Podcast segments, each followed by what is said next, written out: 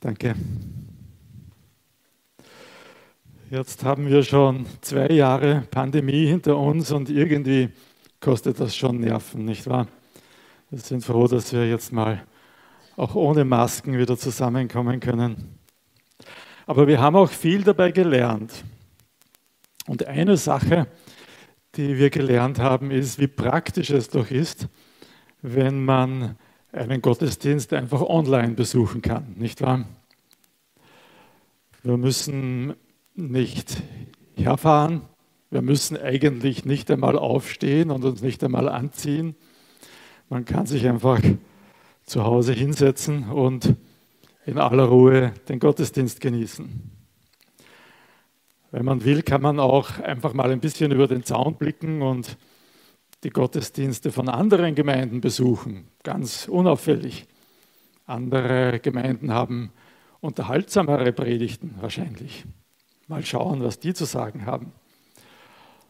Und ich kann sogar, wenn ich äh, mich für was anderes interessiere, mal zwischendurch weiter zappen, schauen, wie das aktuelle Fußballspiel gerade steht oder wie es im, im Tennis steht oder so.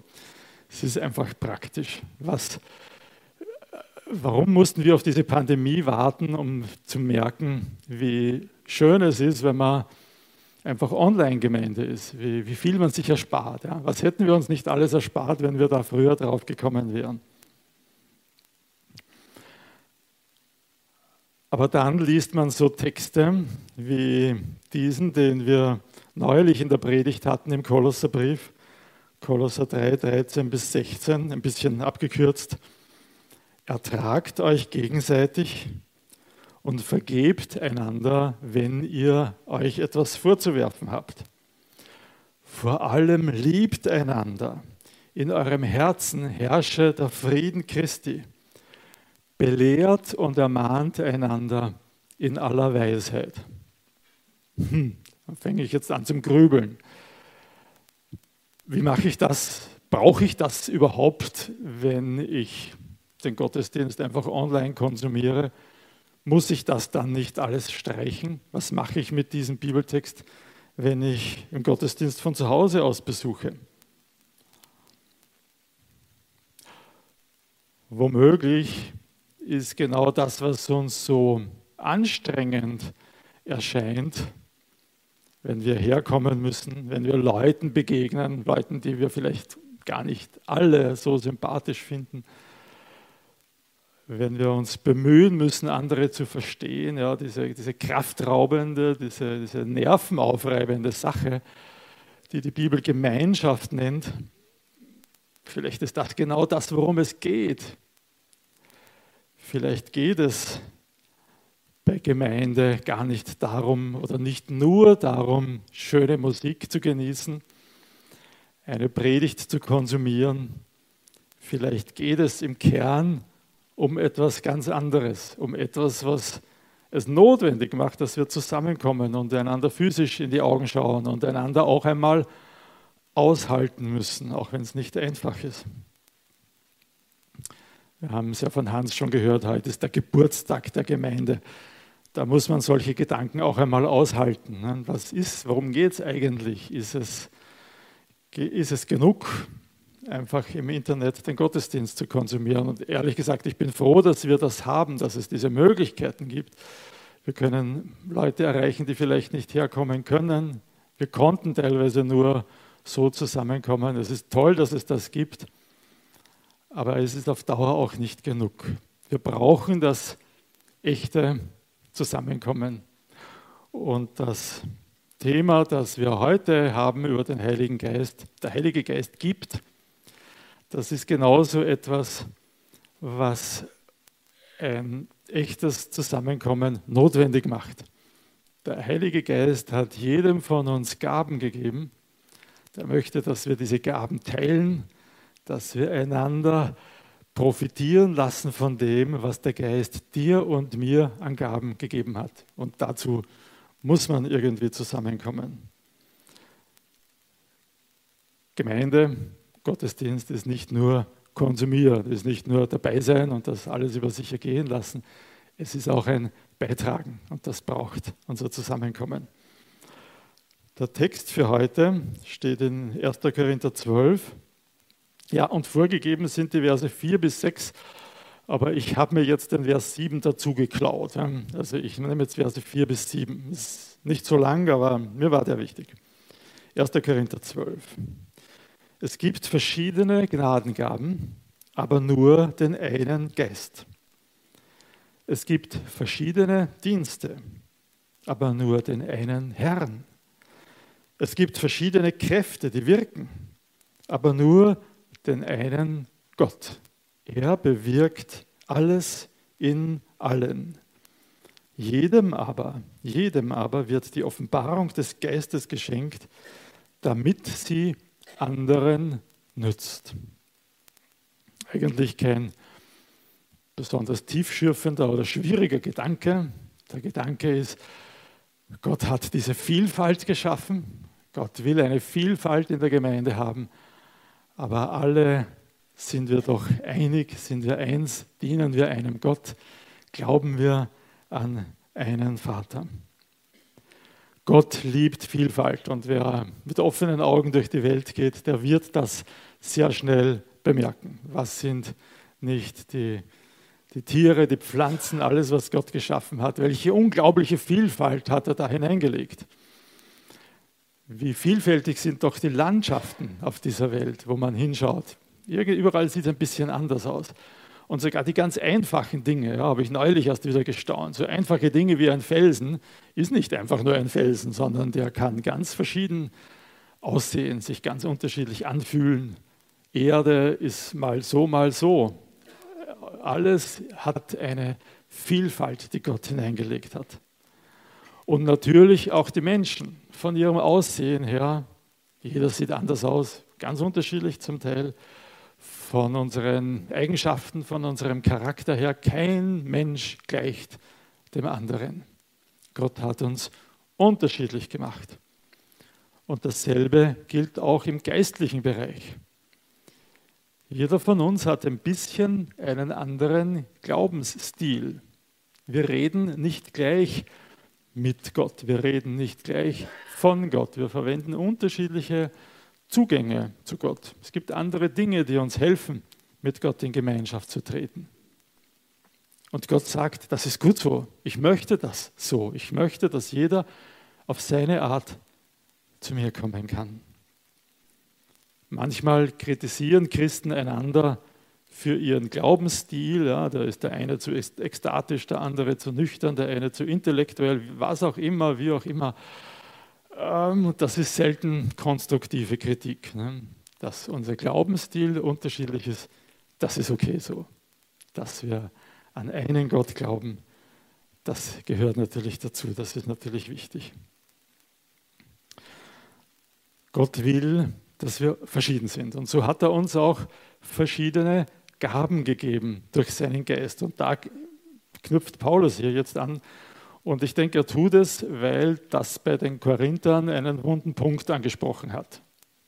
Ich kann es nicht genau sagen, ich war nicht dort, aber nach dem, was Paulus schreibt, scheint es so, dass die Korinther äh, sich ganz viel eingebildet haben auf ihre besonderen Geistesgaben. Ne? Da gab es die, die fühlten sich auf einer höheren Ebene, die konnten in fremden Sprachen reden, die sie nicht gelernt hatten, so wie wir es vorhin bei Pfingsten gehört haben. Die haben gesagt, boah, ich kann das, ich habe diese Gabe bekommen vom Geist, das macht mich zu einem besseren Christen als du, der das nicht kann, der vielleicht was anderes dafür kann, aber das ist schon eine besondere Sache. Ne? Die hebt mich auf einer höheren Stufe. Die Korinther liebten anscheinend diese Anführungszeichen spektakulären Gaben. Ne? Jemand kann in einer fremden Sprache reden, jemand kann jemanden heilen, hat er eine Heilungsgabe. Boah, der muss ein besonders guter Christ sein. Und Paulus sagt ihnen aber jetzt an dieser Stelle, Leute, das ist gar kein Grund anzugeben. Der Heilige Geist gibt diese Gaben. Er gibt verschiedene Gaben. Er gibt dir das und dem anderen jenes. Es gibt keinen Grund zu glauben, dass das eine besser ist als das andere. Jede Gabe ist notwendig. Jede Gabe ist gut. Jeder hat etwas beizutragen. Eigentlich ein gewaltiger Gedanke, etwas, was keine andere Religion hat. Ne? Jesus hätte ja auch einigen wenigen Leuten diese Gaben geben können, wie sie Paulus hatte, ja, herumzugehen, Gemeinden zu gründen, Leute zum Glauben zu führen, gut zu predigen, was auch immer. Eine Priesterklasse, eine Klasse von Gurus oder von, von Leuten, die, die was können, ja, und die geben das den anderen weiter und die sind einfach nur Gläubige, einfach nur Konsumenten. Alle machen das so. Ne? Aber Jesus wollte das nicht so. Jesus wollte tatsächlich, dass jeder Einzelne Gaben hat, die der Gemeinschaft als Ganzes helfen. Jeder Einzelne ist notwendig, damit die Gemeinschaft funktioniert. Jeder wird gebraucht. Egal ob Mann oder Frau, egal ob studiert, Akademiker oder völlig ungelernt, egal ob es jemand ist, der überhaupt nicht Deutsch kann oder nicht gescheit Deutsch kann. Jeder hat etwas bekommen, was dem Leib insgesamt nützt. Jeder hat eine Gabe. Und Paulus vergleicht das dann im Rest des Kapitels mit einem menschlichen Körper, wo er sagt, ja, der Körper besteht aus so vielen verschiedenen Körperteilen, Organen und so. Die einen sind prominent, die sind nach außen sichtbar und gelten als wichtig. Die anderen sind unscheinbar, sind irgendwo versteckt. Aber sie sind alle notwendig. Keiner ist überflüssig, keiner ist verzichtbar. Jeder wird gebraucht. Und das war schon ein Dämpfer für die Korinther, ne, die, die, sich was eingebildeten auf ihre Gaben. Denen sagt Paulus, nein, deine Gabe macht dich nicht zu einem besseren Christen als die Gabe deines Sitznachbarn, der vielleicht was eher Unscheinbares tut. Alle Gaben sind notwendig. Und dann noch ein zweiter Dämpfer für die Korinther. Ich denke, ich finde, Paulus macht das so unheimlich geschickt. Ja, er bestätigt sie in dem, was sie, was sie glauben, was sie tun, aber er sagt auch, nee, ganz so ist es nicht. Der zweite Dämpfer ist dieser Vers 7, den ich mir dazu geklaut habe. Jedem wird die Offenbarung des Geistes geschenkt, damit sie anderen nützt. Also deine Gabe ist nicht, dient nicht dazu, dass du dich als etwas Besseres fühlen kannst, dass du dich über die anderen stellen kannst, sondern deine Gabe ist dir dazu gegeben, damit die Gemeinschaft etwas davon hat. Also tu was damit, was den anderen nützt. Gönnt es uns Gott nicht, dass wir einfach mal eine Gabe bekommen und sie einfach nur für uns selber genießen?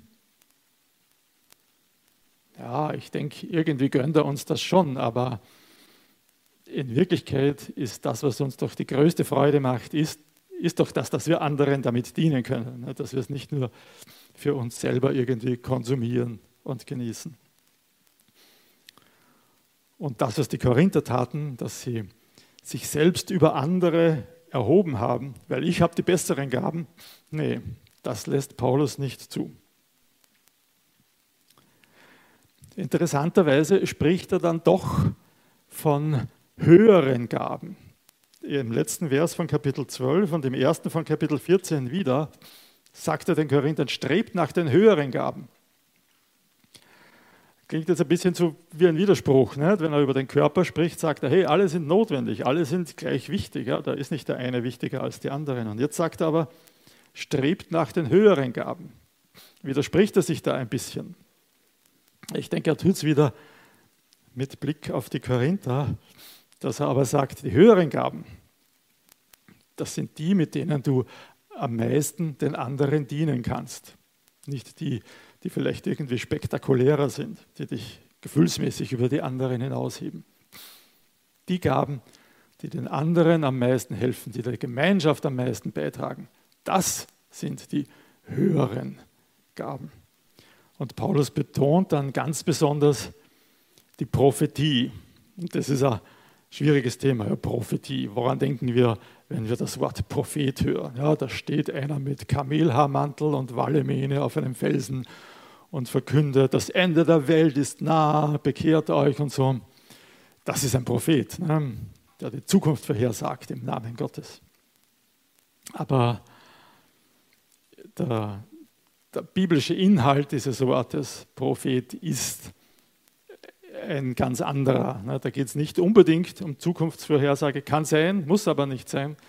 Prophetisch reden heißt einfach von Gott her etwas sagen. Also ein, einer, der eine prophetische Gabe hat, ist einfach jemand, der in irgendeinem Punkt dem die Sicht Gottes geschenkt wurde, der die Perspektive Gottes hat auf die Dinge in unserem, in deinem Leben und der von Gott her in dein Leben hineinreden kann. Das kann von hier, von der Bühne her sein, dass jemand irgendwie diese Perspektive Gottes verkündigen kann. Das kann auch oder wird in den meisten Fällen wahrscheinlich etwas sein, was dir jemand im persönlichen Gespräch sagt. Dass jemand für ein Problem, das du hast, eine andere Perspektive hat als du und dir etwas so erklären kann, dass du darauf kommst, hey, Gott sieht diese Sache vielleicht anders als ich.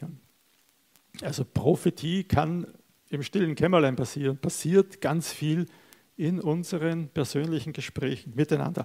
Und da kannst du dann sogar den Kamelhaarmantel zu Hause lassen dafür. Das ist nicht, der ist nicht notwendig.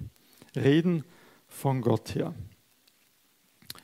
Aber ich bin sicher, es gibt auch andere solche höhere Gaben, mit denen wir einander ganz viel dienen können. Ja? Einander füreinander beten, einander ermutigen, einander ganz praktisch dienen. Es gibt viele Dinge, die wir tun können, um einander und um der Gemeinschaft zu dienen.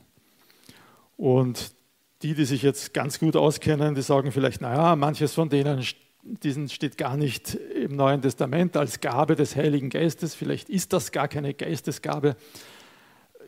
Ehrlich gesagt, ich glaube nicht, dass die, diese Listen an Geistesgaben, die wir finden, so gemein sind, dass es nichts anderes geben kann, was uns der Geist schenkt als Gabe. Ich glaube auch nicht, dass äh, man einen so ganz klaren Strich ziehen kann zwischen etwas, was ich einfach tue, weil es Gott mir als natürliche Gabe geschenkt hat und etwas, was man als Geistesgabe extra noch dazu bekommen habe. Ich denke einfach, alles, was wir tun können, um einander zu dienen, ist, gehört im Grunde genommen in diese Sache hinein, dass uns der Geist Möglichkeiten schenkt, einander zu dienen, wie auch immer das dann passiert. Also der Geist gibt, der Geist gibt jedem von uns, jedem und jeder einzelnen von uns Gaben zum Wohl der ganzen Gemeinschaft. So funktioniert Gemeinde, so funktioniert der Leib als Einheit durch Beiträge von ganz vielen verschiedenen Menschen. Jeder hat Fähigkeiten, die er beitragen kann. Jeder hat auch Schwächen, für die er die anderen braucht. Ich brauche euch, ihr braucht mich. Wir brauchen einander, weil wir ja auch unsere Schwachpunkte haben. Keiner ist immer nur stark und kann immer nur geben. Keiner muss immer nur nehmen. Keiner kann alles. Keiner kann nichts. Gemeinde heißt, selber etwas beizutragen und auch sich von anderen helfen lassen, von den anderen Hilfe anzunehmen. Meine Gaben machen mich nicht zu einem besseren Christen, auf gar keinen Fall. Die Gaben sind uns einfach so gegeben, wie Gott sie verteilen wollte, und sie machen mich nicht besser oder schlechter. Mehr zu dienen soll das Ziel sein, nicht irgendwelche besonderen, bestimmten Gaben zu haben. Und eigentlich sagt Jesus schon dasselbe und damit möchte ich schließen. Äh, Markus 10, Verse 43 bis 45 äh, sagt er genau diese Sache, die den Korinthern irgendwie entschlüpft sein dürfte. Wer bei euch groß sein will, der soll euer Diener sein. Und wer bei euch der Erste sein will, soll der Sklave aller sein. Jesus drückt sich immer drastisch aus, der Sklave aller. Puh. Denn auch der Menschensohn ist nicht gekommen, um sich dienen zu lassen, sondern um zu dienen und sein Leben hinzugeben als Lösegeld für viele.